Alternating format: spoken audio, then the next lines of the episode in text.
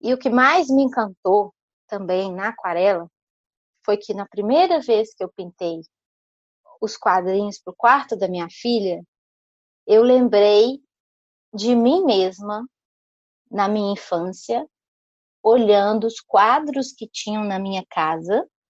Aquilo era um universo para mim. Começando mais um Arte Academia Podcast, um bate-papo sobre pintura e desenho acompanhado de histórias inspiradoras.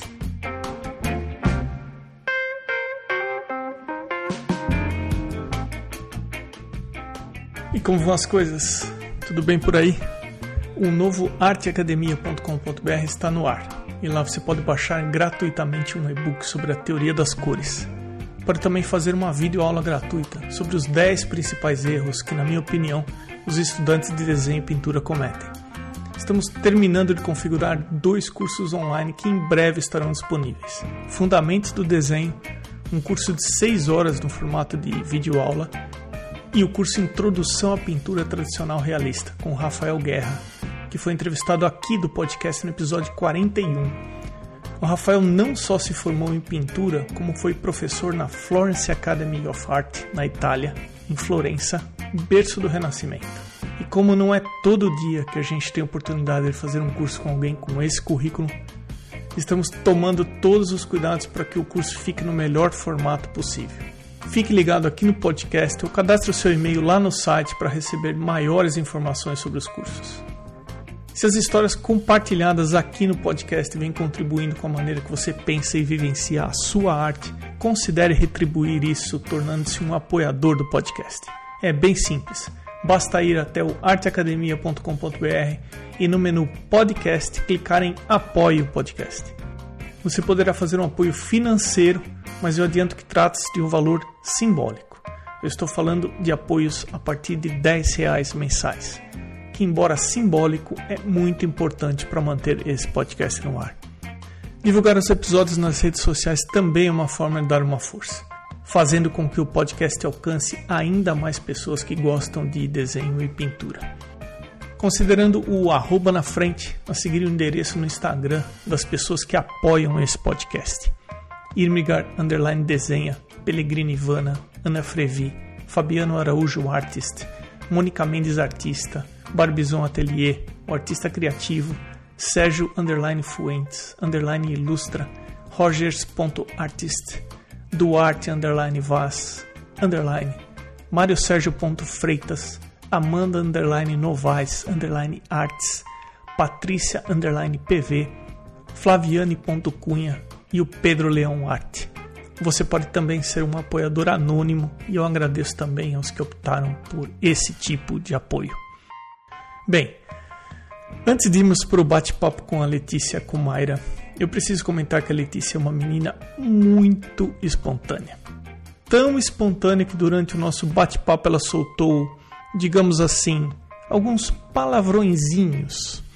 Não muitos nem nada pesado, mas o suficiente para eu me sentir na obrigação de avisar você que está começando a ouvir esse episódio que se por acaso isso for um problema, caso você esteja num ambiente com crianças, por exemplo, no carro, fica aqui esse pequeno aviso. É que nesse tipo de situação eu prefiro pecar pelo excesso. Pois bem, a Letícia realmente é espontânea. Mas para você conhecer um pouco mais sobre quem realmente é a Letícia Kumaira, eu vou ler um comentário que a Ana Paula, arroba Ana Paula Franzoni, deixou no grupo do Arte Academia lá no Telegram. Abre aspas. Estou entrando no mundo da arte agora.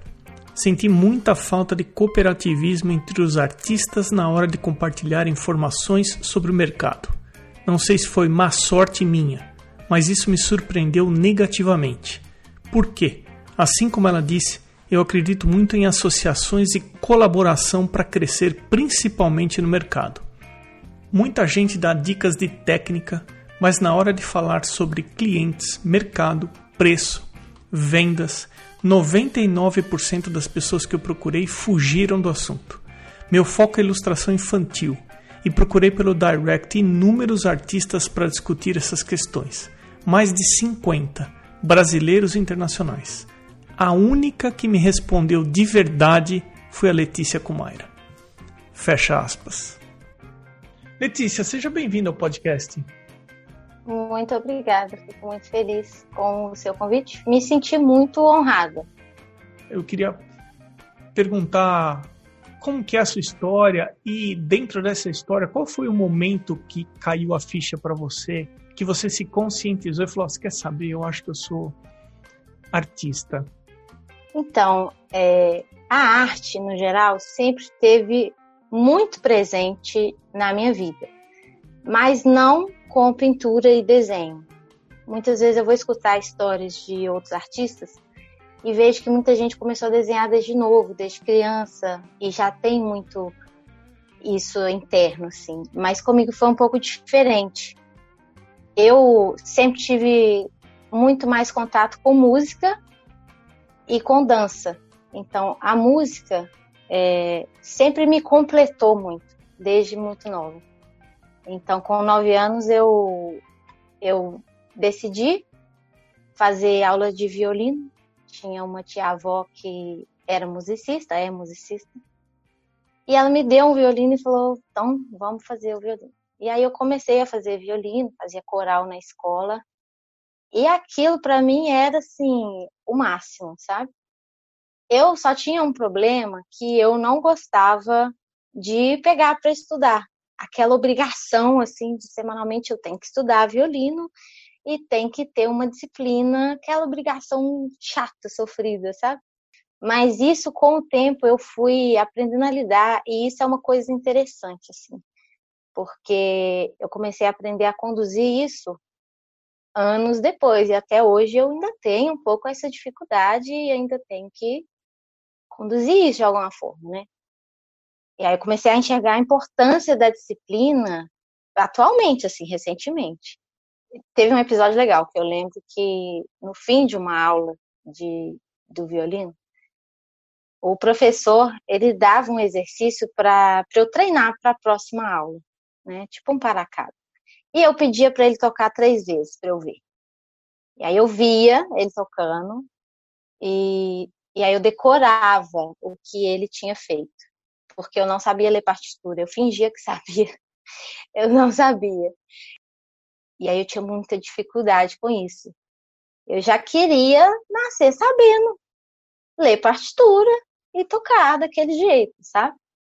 E hoje eu vejo que essa frustração de querer aprender é, logo e não conseguir é, me ajudou e me ajuda muito também a ver essa importância de pegar e fazer.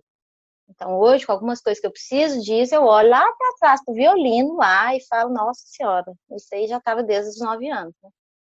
Eu estou querendo trazer alguns pontos da, da minha história que eu, que eu vejo uma conexão forte, que ainda existe em mim e que eu vejo que existem em outras pessoas também. Essa questão de ah, quero que seja mais fácil, ou não quero estudar porque é chato pra caramba, né? Sentar a bunda e ficar horas lá estudando, isso tem que ser feito. E não adianta a gente fugir, correr. Eu corria, né? Eu vou chegar na parte que eu corria, mas eu corria de tudo. Eu já fiz muita coisa e saía correndo. Chegava na disciplina e falava, nossa senhora, tem que ser muito disciplinado, não é pra mim, não. e aí, com o tempinho, foi passando isso. Na adolescência, chegou a, a fase rebelde e fui pro rock and roll. Led Zeppelin, Pink Floyd, Queen, The Who, o dia inteiro, o dia inteiro, eu pirava naquilo. Então, comprava vinil. A gente tinha uma sala de som lá em casa, e aquilo para mim era assim, paraíso do paraíso. Lá em casa tinha uma sala de som específica para a gente ir lá, botar o vinil e escutar, uma sala só para isso. Então, eu era da vibe do, do vinil. Isso na adolescência. Continuei com a dança. E aí fui para aula de guitarra, larguei o violino. Falei, ó, oh, esse trem tá difícil demais. Tá dando. Nem não tá rolando. Vou tocar guitarra. Cheguei na guitarra, mesma coisa. Falei, puta que pariu. Putz, grila. Não vai dar. Eu, tudo eu vou ter que estudar. Não nasci sabendo nada, né? Tipo assim, não é possível. Pô, não é que essa história da gente não saber, não nascer sabendo é verdade mesmo? Não é que a gente tem que se dedicar para as coisas? Caramba, mas que constatação, hein, Letícia? Não é? E eu, assim, meio away do mundo, né? Que acho que a maioria das pessoas sabem disso, mas para mim foi assim um baque. Eu falei, nossa, meu Deus, como é que pode, né? Então, basicamente, passei infância e adolescência enfurnada em música, dança e cinema. O tempo foi passando, eu comecei a cultivar amizades, amigos com esses mesmos interesses, então artistas mais voltados para a música. E aí chegou o vestibular. E aí foi o meu primeiro encontro com aquele assim, e agora, José? O que que eu vou arrumar da vida? Eu não gostava de estudar. Eu tinha 16 anos, eu era a mais novinha da, da turma. Eu não queria fazer absolutamente nada do que eu imaginava ou do que me falavam que podia me dar um retorno financeiro, tipo direito, engenharia, medicina. E aí eu comecei a me sentir assim num vazio, né? Completamente away do mundo, assim, super perdida, super perdida. E aí fui pesquisando alguns cursos voltados para a arte. A música não era uma opção para mim, porque eu não tinha aquela disciplina de tocar oito horas por dia para passar na prova do vestibular. E tem a prova prática, né? E por muito tempo eu fiquei com design gráfico na cabeça. Eu achava que era uma forma de manter um contato com a criatividade, com arte, ganhar bem e conseguir me manter depois. Era o que eu escutava dizer, que design gráfico ganhava melhor do que artista. Assim. E por um tempo eu comecei a realmente enxergar um futuro melhor nisso. E aí o que me preocupava mais era se eu ia passar na prova, porque eu não gostava de estudar né? Fui pesquisando mesmo outros cursos e cheguei no site da UENG, da Universidade Estadual de Minas Gerais, e encontrei o curso de artes plásticas, que tinha apenas dois candidatos por vaga, ou menos que dois. E aí eu olhei e falei, gente, é esse curso que eu tenho que fazer. Esse aqui eu vou passar né? Eu não gosto de estudar, esse aqui eu vou passar. Não vai ter. Então, só aí, com 16 anos, olha só, que eu tive um contato com desenho e arte visual. Porque artes visuais, artes plásticas, porque antes meu contato era com, com outra área. E aí eu fiz o curso só para a prova prática, né? Eu falei, então tem essa prova, vou fazer o curso de desenho, deve ser mais fácil que tocar oito horas por dia. Então, então vamos lá fazer o desenho. E aí eu cheguei lá na escola e eu já fiquei assim encantada com o ambiente, sabe? Porque tinha aquele cheiro de tinta, era uma coisa super nova para mim, era um outro rolê, assim, completamente diferente de tudo que eu já tinha vivido, estava fora da minha realidade, assim, e eu fiquei apaixonada. Aí eu consegui focar no desenho e passei na prova graças a Deus, né? Foi aquele alívio, nossa, passei, que coisa maravilhosa. E aí eu entrei na Escola Guinhar, aqui de Belo Horizonte, com 17 anos, com um conhecimento quase nulo em artes plásticas, porque não era nada comum no meu meio alguém apreciar artes plásticas, alguém ir numa exposição, alguém consumir esse tipo de arte, sabe? meus amigos, meus, minha família, todo mundo comprava CD, eu comprava vinil, comprava LP, então o pessoal ia no teatro, o pessoal ia em show, é, mas o pessoal não comprava uma pintura, isso não era comum. E aí na faculdade, a gente era obrigado, na minha época, hoje não é mais assim, a gente tinha que fazer todas as matérias de artes plásticas. Então eu vi lá é, todos os desenhos, é, paisagem, figura humana, objeto, criatividade, pintura, só que pintura nunca envolveu aquarela, eu nunca vi aquarela lá dentro, eu trabalho com aquarela, era só óleo e acrílica. É, estilo, lito, serigrafia, escultura, cerâmica, fotografia, cor, história da arte, tudo. A gente tinha que fazer tudo. Mesmo assim, fiz gravura em metal, por exemplo, e nunca mais usei na minha vida. Porque para eu fazer uma gravura em metal, eu preciso de um ateliê de gravura em metal. É um negócio assim, um trem impossível para mim, para minha concepção hoje em dia. E aí, como era tudo muito novo para mim, e eu também era muito nova, né? Eu ainda me sentia a perdidona do rolê, porque eu fazia tudo da forma mais experimental possível. Eu não tinha nenhuma linha específica de trabalho, eu não tinha um tema que eu queria aprofundar. Era o auge, assim, era a pessoa mais desnorteada que você poderia imaginar. Era essa pessoa aqui. E aí, no último ano, a gente tem que escolher duas matérias para formar. Eu escolhi pintura e fotografia. Mas pela fotografia mesmo, que era a matéria que eu mais gostava. Porque na fotografia eu comecei a trabalhar com manipulação de imagem e montagem, que é uma coisa que também tem a ver com o meu trabalho de hoje em dia, que eu vejo ainda uma conexão e que eu uso muito também hoje em dia quando eu preciso de fazer um trabalho que eu vou digitalizar e tratar para enviar para o cliente. Então, criar assim, cenários, é, cenas que não existem no mundo real, fazer montagem. Eu já gostava muito dessa liberdade criativa de fazer umas coisas mais surreais mesmo, sem mais doido, sabe? E na pintura eu só reproduzia o que eu fazia na fotografia, porque eu não tinha mais nada na cabeça, eu só pensava nisso. Na faculdade eu trabalhei um tempo é, em uma casa com pessoas com transtornos mentais e comportamentais. Eu dava oficina de arte. Então foi um período de muito aprendizado também. Eu fiquei um ano lá. Era também uma possibilidade de trabalho que eu poderia ter levado para frente. Mas no final, quando eu saí, eu já estava bem exausta, assim, bem esgotada, porque rola assim, né, uma, um envolvimento emocional. É pesado.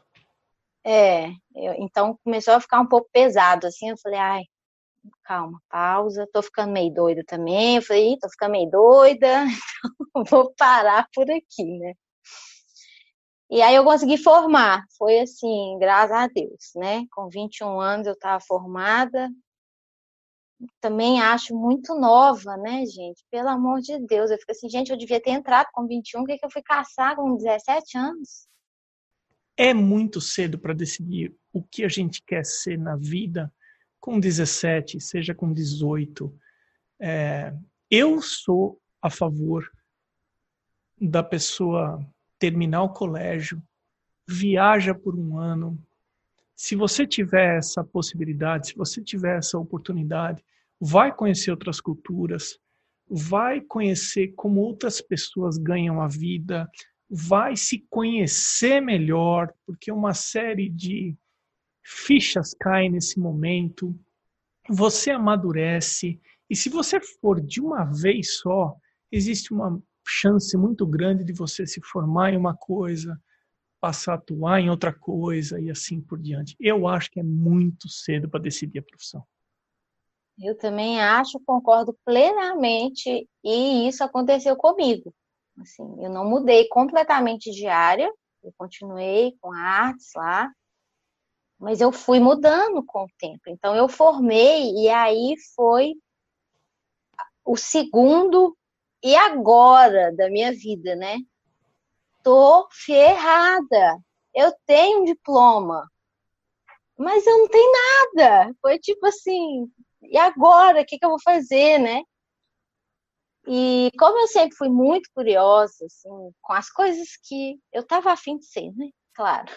E eu gostava de experimentar, eu comecei a fazer videoclipe para uns amigos músicos aqui. Então voltei um pouco para a música, que está sempre presente na minha vida.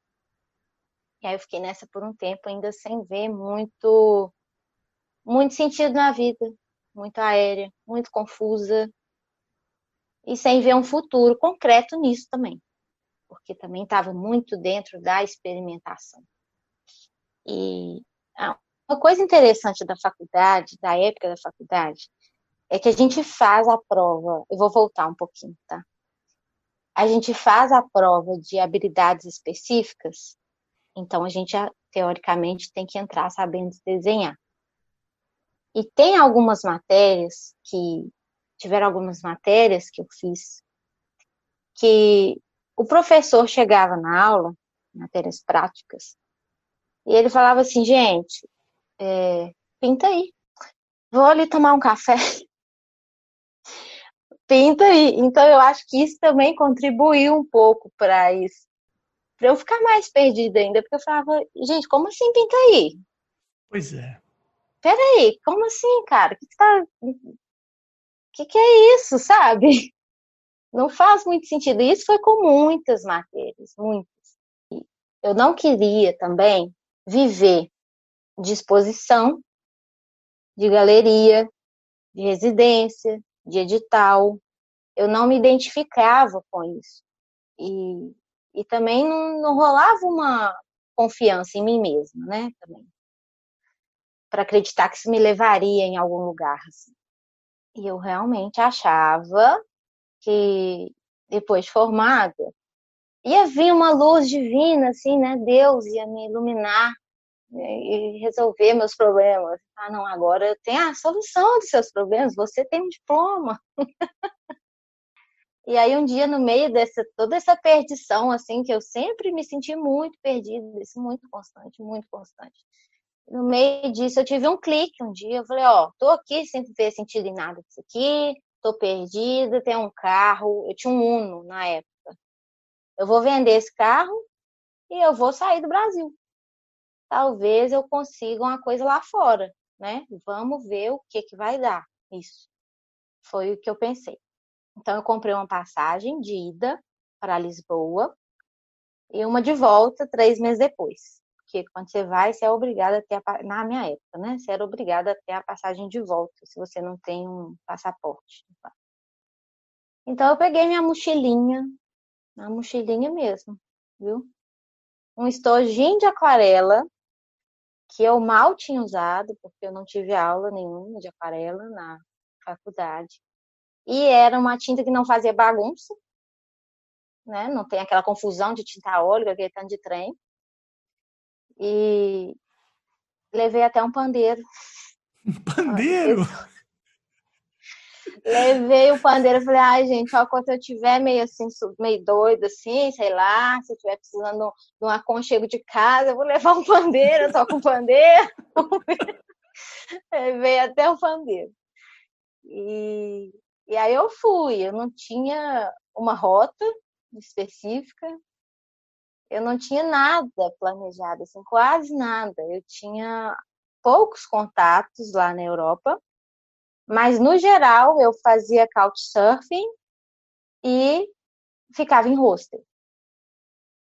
É, eu não, também não tinha aquele luxo de comer em restaurante, né? Eu ia comer, comprava uma comida no supermercado e ia comer em praça, em parque. Passei uns perrengues, mas bons, assim. E fui rodando lá, em Portugal, babá, fui rodando sem destino. E cheguei na Alemanha, na casa de uma amiga. E lá eu fiquei um tempo na casa dela. E teve um dia que ela me falou assim: Uai, Letícia, por que você não pega um visto de estudante e fica aqui três meses aprendendo alemão? Ela falou: Te ajudo lá na prefeitura, você pode morar um tempo aqui em casa, se quiser, e pode ser uma boa. Aí eu já fiquei assim, empolgadaça, né? Eu falei: Não, não quero voltar para o Brasil nem a pau, o que, que eu vou fazer no Brasil? Vou ficar aqui, bora, bora pegar esse visto aí, né? Então acabou que eu consegui pegar o visto, peguei esse visto umas três vezes, porque no, no fim das contas eu fiquei lá quase um ano, estudando alemão. E aí eu ia para a escola e tinha quatro, cinco horas de alemão por dia, e numa cidade pequenininha, assim, é, num lugar mais conservador, também não tinha quase nada relacionado à arte lá.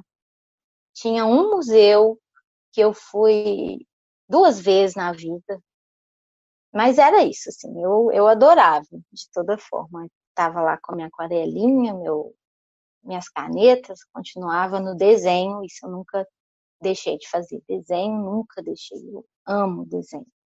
E aí, quando eu estava morando lá, eu comecei a aprender o quanto o mundo é muito mais abundante do que eu imaginava e do que eu imagino. E aí foi o meu primeiro insight disso, que depois também, assim, mais recente, eu voltei nesse lugar E o quanto algumas crenças minhas me limitavam também, sabe? E eu achava que sabia um tanto de coisa, com convívio, contato com outras pessoas, eu comecei a ver as coisas de outra forma, né? Natural. Isso. E aí teve um dia que me marcou muito, que isso aí foi que eu consegui enxergar assim perfeitamente o quanto o mundo é abundante e a gente às vezes não sabe de muita coisa, né? Teve um exercício um dia na aula, eu fazia eu estudava com pessoas do mundo inteiro na escola. O mundo inteiro mesmo, era assim, China, Rússia, é, Cazaquistão, Estados Unidos, tudo quanto há. E aí teve um exercício que a professora levou algumas fotos de pessoas famosas e falando o que elas faziam. Então tinha lá Osho, John Lennon, é, Jesus, George Bush, sei lá, pessoas assim. E aí quando chegou a hora do John Lennon, imagina eu, né, uma pessoa que ama música alucinada, chegou a hora do John Lennon, levantou um cara, um sírio, e aí ele perguntou assim: quem é esse cara? E aí na minha cabeça deu um nó, que eu falei: no! Puta que pariu, como assim? Quem é esse cara, velho? Que que é isso? John Lennon, como assim é esse cara? E, claro que eu não respondi ele na hora, né? Mas por dentro eu tava assim, meu Deus, será que é eu que vivo no mundo né, diferente, o que, que é, que mundo é esse tal. Fiquei, me deu um bug mental, de verdade. Assim. E aí passou. No dia seguinte, a professora ela, tá, ela levou um exercício sobre invenções. E aí perguntaram quem tinha inventado o avião. E eu levantei, eu levantei orgulhosíssima, assim, mineiríssima, né? Eu levantei e falei, ó, Santos Dumont, né? Foi Santos Dumont que inventou. Cara, você não imagina. O pessoal da sala me olhou com uma cara, tipo assim, quem é essa louca? Ela tá falando que o tio dela inventou o avião. tipo assim, nada a ver.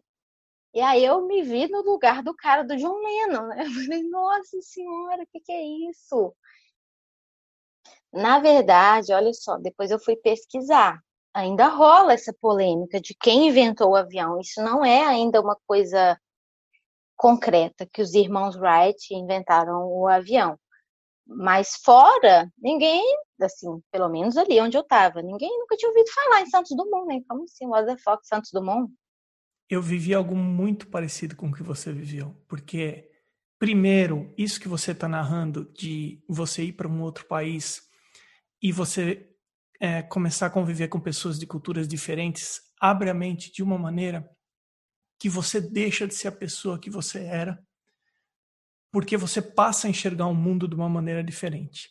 E eu sei que não é todo mundo que pode fazer isso, mas se todo mundo pudesse fazer isso, o mundo seria melhor.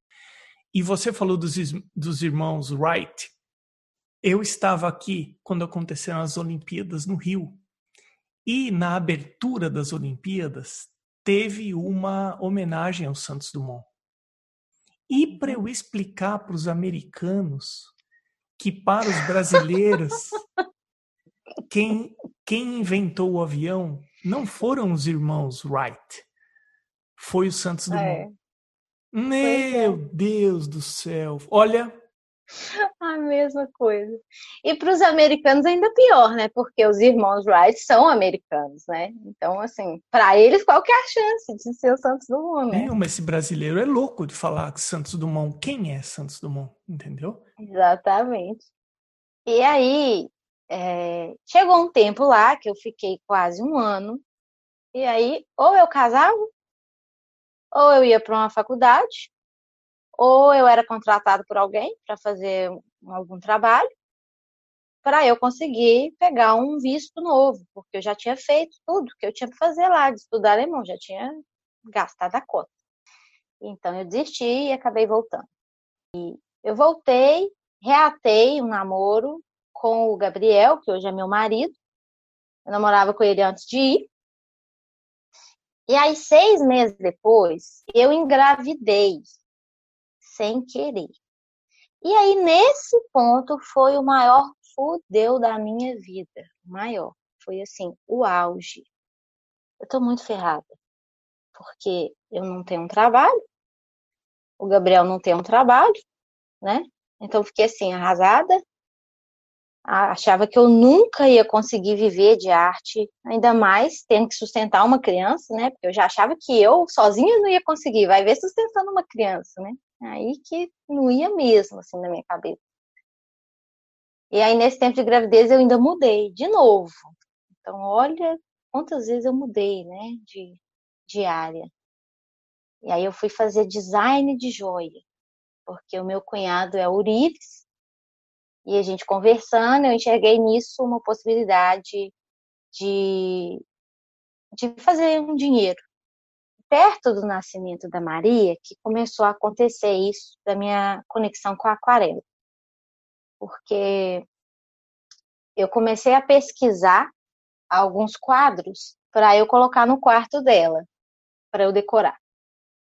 E aí eu via tudo muito igual na internet, tudo muito parecido.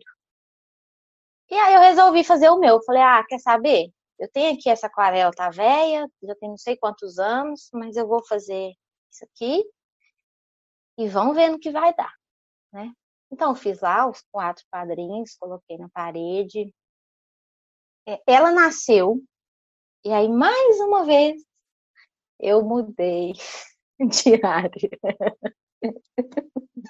E aí eu fui trabalhar como fotógrafa fotógrafa de família. Então, eu só conseguia enxergar a fotografia como uma forma de fazer dinheiro rápido e de eu continuar fazendo dinheiro. Porque eu pensava, tá, ó, vou ter cliente sempre, né? Bebê não para de nascer, então vou poder fotografar par. É, criança não para de fazer aniversário, então vou poder fotografar evento. Então eu vou ter sempre trabalho e vou estar sempre ganhando dinheiro, vai ser isso aí. Até que uma parente foi lá em casa visitar, quando a minha filha era neném, e ela viu os quadrinhos e falou assim: Uai, Letícia, por que, você não vende isso? Investe nisso, eu adorei. Eu compraria isso para presentear outras mães. Eu não sou mãe, mas eu daria isso de presente, achei muito legal. Você podia fazer disso um negócio. Eu já estava assim, exausta, fora de órbita, com o bebê pequeno querendo que a fotografia desse certo, né, para resolver isso o mais rápido possível, já estava me infernizando essa questão de com o que que eu vou trabalhar. Estou perdida até hoje, não é possível, né? Tava com 24 anos quando ela nasceu. É... E aí chegou um dia que ela me pediu para eu fazer uma aquarela, essa mesma pessoa que falou para eu investir. E eu fiz, eu fiquei morrendo de medo, mas eu me senti muito encorajada por ela também, porque eu senti que ela confiava em mim, no meu trabalho. Senão ela não queria pagar por ele, né? Não queria pagar. E aí isso me deu um gás, assim. E depois veio, veio uma outra conhecida, depois outra conhecida. E assim eu comecei. E o que mais me encantou também na aquarela, que eu lembro, foi que na primeira vez que eu pintei os quadrinhos para o quarto da minha filha, eu lembrei de mim mesma na minha infância, olhando os quadros que tinham na minha casa. E eu olhava para eles e eu conseguia entrar dentro deles. Aquilo era um universo para mim.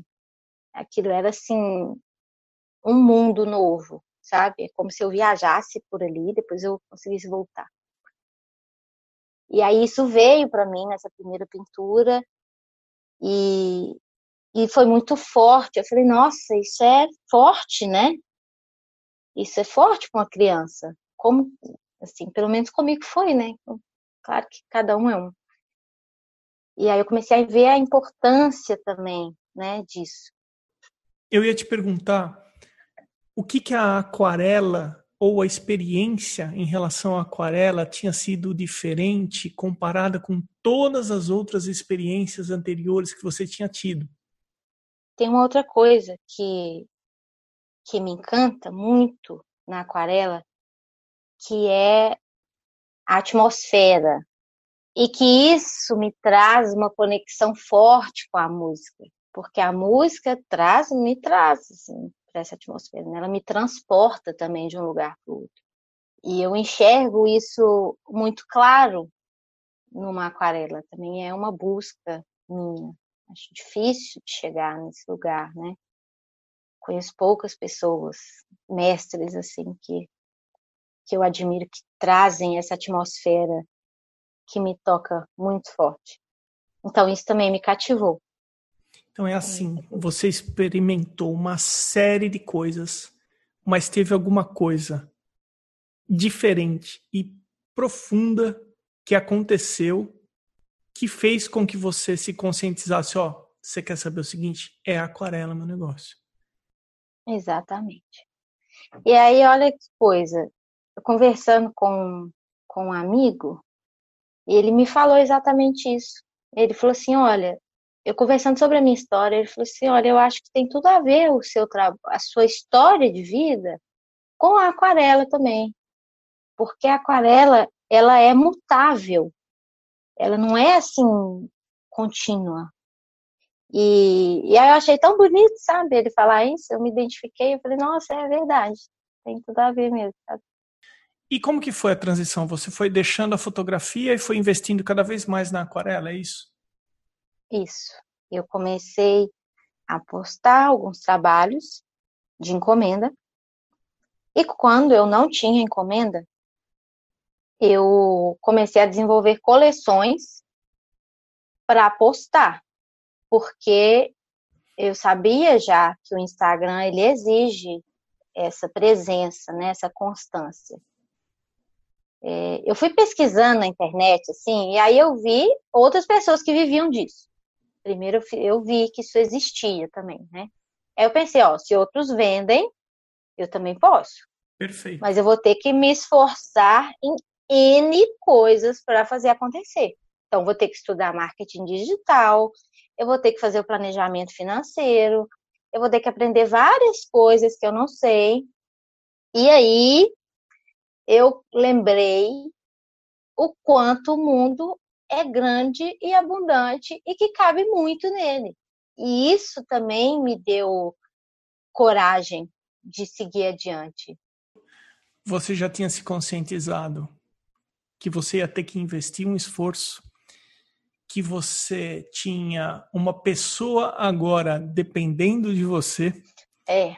Que assim, você não tinha opção tinha que dar certo, você tinha que fazer acontecer. Desse jeito. E aí tiveram dois trabalhos que eu fiz com duas pessoas que já têm uma boa visibilidade no Instagram e que me ajudaram muito também. Uma foi uma pintura ao vivo, que foi para revelar o sexo de um bebê. E foi uma aventura, né? Eu tava nervosa, assim, tipo, para fazer esse podcast aqui, que eu também estava nervosa demais, você não tem noção. e o outro trabalho foi no ano passado, com a Rafaela Carvalho, que eu fiz o Baralhinho do Bem. Ela é escritora, ela escreve sobre maternidade e ela tem um livro que é um best-seller. E ela me procurou inicialmente para ilustrar um livro. Fez algumas mudanças no projeto e virou um baralho com 52 cartas então, são 52 afirmações positivas para crianças e cada carta tem uma ilustração diferente. Então, eu fiquei seis meses envolvendo esse projeto, passando por altos e baixos aí, nessa parte da criatividade. E foi um dos maiores desafios, assim, de trabalho que eu já enfrentei. Porque imagina, 52 frases, que uma não tem nada, quase nada a ver com a outra. Você vai ter que ilustrar uma frase. Então, foi foi assim, hard, né? Foi tenso. Haja criatividade para fazer 52 coisas diferentes, né? Mas no final deu tudo certo. E a gente tem um retorno muito positivo, né? Do Baralhinho do Bem. E como essas duas pessoas abordam temas ligados à maternidade e já tem esse público grande de mães que seguem, e que no caso também é um público-alvo para mim, eu fiz os dois trabalhos cobrando um pouco menos do que os meus valores padrão, para eu ter também essa troca, esse retorno com visibilidade, alcance do meu trabalho. Eu sabia que eram oportunidades maravilhosas, né, de crescer como pessoa, como artista, porque eram duas, é, dois desafios enormes, e também uma forma de aumentar o meu alcance nas redes sociais, que a gente sabe que não é nada fácil aumentar esse alcance. Na medida que isso se desenvolveu, você amadureceu nessa profissão de artista ilustradora, especializou em aquarela. Como é que está hoje em dia o seu dia a dia? É, eu tenho uma rotina bem corrida, assim, porque eu tenho menos tempo com a minha filha, Maria, do que eu gostaria. Eu não tenho ajudante em casa. E eu levo um tempo muito grande para desenvolver alguns trabalhos. Eu sou meio lenta, sabe, na minha visão. Isso me limita um pouco, limita o número de trabalhos que eu consigo pegar por mês. Isso ainda me incomoda. É, hoje em dia, depois de três anos trabalhando com aquarela, que eu já venho, tem três anos que eu faço esse trabalho específico com aquarela. Eu faço um curso numa turma de iniciante com o Cárcamo, que é o meu mestre, para mim uma referência. Então, eu perdi muito da base fazendo sozinha, aprendendo sozinha. E eu senti muita necessidade de expandir a técnica também. Senti isso esse ano. E aí eu resolvi investir em aprender, né, me dedicar com aquela disciplina chata que eu fugia na época do violino, né? Então estou lidando bem com ela hoje em dia, graças a Deus, de uma forma mais positiva. É engraçado porque você testou e você experimentou uma série de coisas, inclusive as disciplinas que você fez na faculdade não estava a aquarela. E você acabou se especializando em uma coisa que você nunca pensou em investir. Você nunca olhou para aquilo como sendo um caminho. É engraçado, você tentou várias coisas ao redor, mas você nunca sequer tinha pensado naquilo. O que, que você diria para uma pessoa que se identificou com a tua história e uhum. tem gente que ainda está buscando identificar e ainda não encontrou?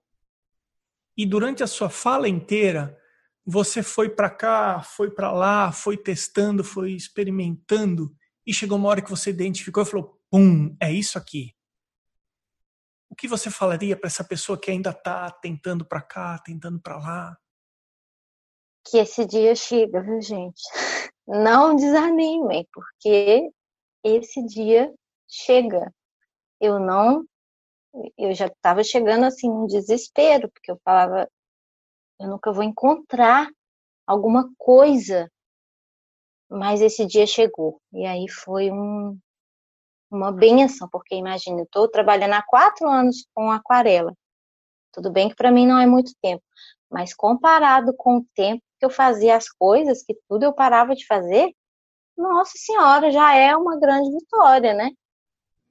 Isso é a maior prova que você está se dedicando àquilo que é essencial, é a sua essência mesmo. Isso é porque assim, para quem não parava em nenhuma área há quatro anos, você está, está se dedicando e tanto que você está se especializando nisso, não tem a menor dúvida que você identificou o teu caminho, né?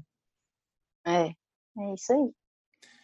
Ô Letícia, e como que você é, trabalha preços? Você divulga abertamente seus preços? Você pede o orçamento por e-mail?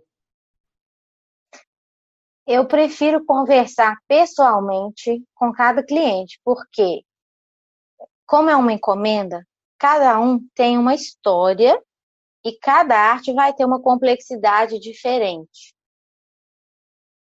Então, os preços, eles não são fixos. Eu tenho uma tabela de preços aqui, mas dentro dela eu faço variações. Então, eu não tenho problema nenhum de divulgar a minha tabela fixa. E aí, dentro dessa tabela, já inclui o meu valor fixo, que são os preços dos materiais todos que eu uso foi bem difícil cotar isso, sabe? Mas eu achei muito necessário saber, assim, meio que na ponta do lápis, quanto que eu estava gastando para fazer cada coisa especificamente, para ver. Eu, eu senti necessidade de ver isso. Então, eu envio o orçamento por direct, por WhatsApp, por e-mail. Mas eu prefiro ter essa troca, ter essa conversa com o cliente, saber um pouco da história, para eu me conectar, para eu conseguir imaginar como é que vai ser para assim eu conseguir dar essa flexibilizada no orçamento e enviar um orçamento mais específico. Tem trabalho que eu sei que eu vou demorar mais tempo para fazer, então vai ter um valor maior. É, a gente pode falar um pouquinho sobre os materiais que você usa e o que você recomendaria, o que você gosta de usar? Então, por muito tempo eu trabalhei com tintas de linha estudante então, eu trabalhei muito tempo com a Van Gogh, eu experimentei outras tintas também, a Van Gogh da Talens, era que eu mais me identificava. E com o papel de celulose Monval da Canson. Na época, era mais em conta do que hoje. Hoje já não é mais tão em conta esse material. E aí, com o tempo, eu fui ajustando o meu orçamento que eu mandava para o cliente e eu comecei a ver que encaixava dentro desse orçamento, eu colocar um material profissional e eu tinha vontade de experimentar um material profissional. Então eu comprei a linha profissional da Talens, a Rembrandt, e uso papéis de algodão para encomendas personalizadas. Eu uso basicamente Artes, o Canson Heritage e o Moulin du Roi, da Canson também. Para esboço, eu faço, ainda uso o Monval, que é mais em conta. E para estudos, nas minhas aulas com o cárcamo, eu uso a tinta da Schmick, que também está um absurdo de caro, infelizmente, né? Na época que eu comprei estava mais de boa. E para iniciar, eu não, eu acho que assim o material é legal você ir experimentando para você achar o que você gosta mais e o que você mais se identifica. Porque eu, por exemplo, não gosto muito de usar a tinta da Winsor Newton. Eu não me adaptei bem. E foi o meu primeiro estojo, eu tenho ele até hoje aqui. Aquele lá de trás. É, então, eu acho legal fazer essas experimentações. E eu tenho até um, um amigo, artista no Instagram, que ele queria muito pintar com a Van Gogh, era assim, é o sonho dele. E eu tenho um estojo da Van Gogh. Então eu vou passar o estojo para ele por um preço muito mais acessível. Vou passar umas folhas do Monval também por um preço assim simbólico. Para ele ter a chance também de experimentar, de fazer isso, porque quando eu posso ajudar, eu gosto de ajudar. Eu tenho um, um grupo no Instagram, um Close Friends, só com artistas. E lá a gente compartilha sobre os temas precificação, organização, materiais, é, técnicas, digitalização e tratamento de imagem, porque eu trabalho com coisas também que são digitalizadas e tratadas. E eram dúvidas que eu tinha muito, assim, que muita gente vinha me perguntar do direct, e aí eu resolvi fazer esse Close Friends, deixo tudo salvo no destaque, só quem é artista que pede para entrar eu coloco qualquer um, quem quiser, né? E aí isso ajuda muito o pessoal e é uma troca muito boa também, porque eu também aprendo muito, né? Então, às vezes eu vou falar uma coisa e aí muita gente responde, então é uma troca muito legal que a gente tem aí no, no Instagram também. Achei uma forma boa de ajudar outras pessoas, porque no começo eu não tive muita ajuda. Uhum. Às vezes eu procurava uma pessoa e tinha alguma dúvida e era muito ignorado. E eu ficava puta, né? Eu falava, nossa senhora. Então tá, vamos aprender na marra aqui, né? E aí, como tinha muita dúvida recorrente, eu falei, ah, vou criar esse grupo, a gente vai conversando, a gente vai vendo como é que cada um faz. E é uma troca muito legal, assim. Você acha que existe uma crença no brasileiro que ele nunca vai conseguir viver de arte? Acho que existe essa crença. É, eu não tenho certeza, né? Mas eu acho. E por muito tempo eu acreditei nisso. exatamente por não estar em contato direto com pessoas que consomem e compram pinturas. E pelo meu contato com o músico também, né? Porque via os perrengues todos dos músicos e falava, Nossa Senhora, né? Que vida dura, que vida difícil. Então, por muitos anos, isso foi um grande dilema para mim. E eu acho que muita gente acredita nisso porque também o mercado de arte, de galeria e de edital é um pouco restrito, pelo menos na minha opinião, aqui em Belo Horizonte. Rola uma panelinha que eu vejo, sabe? E antes de rede social, eu não via muita possibilidade de fazer o que eu faço hoje, atingir tantas pessoas e viver de boa, assim, de arte, né? Eu tinha muito essa visão de que viver de arte era viver de galeria, de edital, e e tinha uma resistência também com isso, que nunca foi muito minha vibe, né? E hoje a gente já consegue ver, né, que dá para fazer muita coisa dentro de arte, ganhar dinheiro com isso, e vejo muitos artistas novos também nas redes sociais e fico muito feliz, né? Acho isso muito bacana também, porque acho que pode ser um sinal dessa mudança de pensamento. Eu queria saber os seus contatos, qual que é o seu endereço no Instagram, como que as pessoas é, podem conhecer o seu trabalho? É, o Instagram é arroba Letícia Kumaira. Kumaira é K-U-M-A-I-R-A. O e-mail é leticiakumaira.gmail.com.